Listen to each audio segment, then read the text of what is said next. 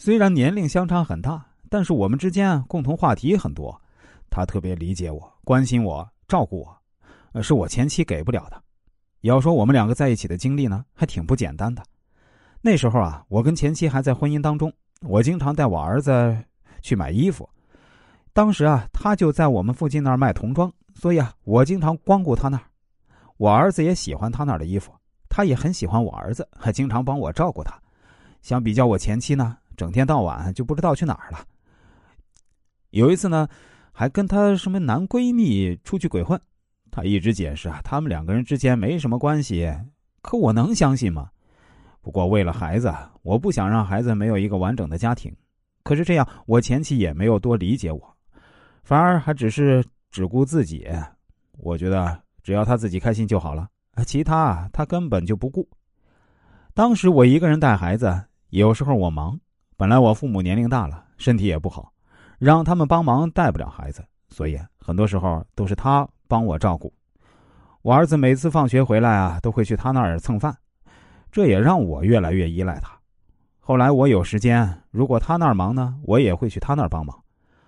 之后啊，我跟我前妻的婚姻呢，终究是留不住了，俩人呢也就离了。这样的结果我早就知道，可就是接受不了。可是离婚了，我反而解脱了，也因为这样，他跟我跟他的关系也走得越来越近。这个人呢，就跟大姐姐一样，这让我感觉被他照顾着，所以我特别依赖他。之后没多久，我们就在一起了，直到结婚。两个人终于走上了婚姻的道路。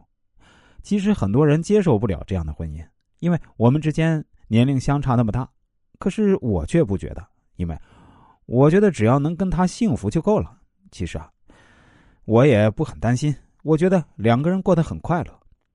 我还记得结婚后啊，第一次圆房，也就是过夫妻生活的时候呢。虽然我们两个人此前吧都有过一次婚姻，可第一次同床共枕，说实话还是有挺多体会的。他给我铺好床，还把衣服收拾好，房间弄得特别干净。我从来没感觉过这么安逸啊！突然觉得被别人伺候着的幸福，呃，所以第一次圆房我就觉得，那我们两人肯定会很幸福。结局呢，也果然不出我所料，我们过得很幸福。虽然这样的婚姻不容易被别人接受，可是只要两个人过得幸福，其他真没什么。婚姻不就是为了自己幸福吗？听完这位朋友的讲述后，我对他说：“其实年龄啊。”真不是问题，只要你们两个人在一起过得开心就好。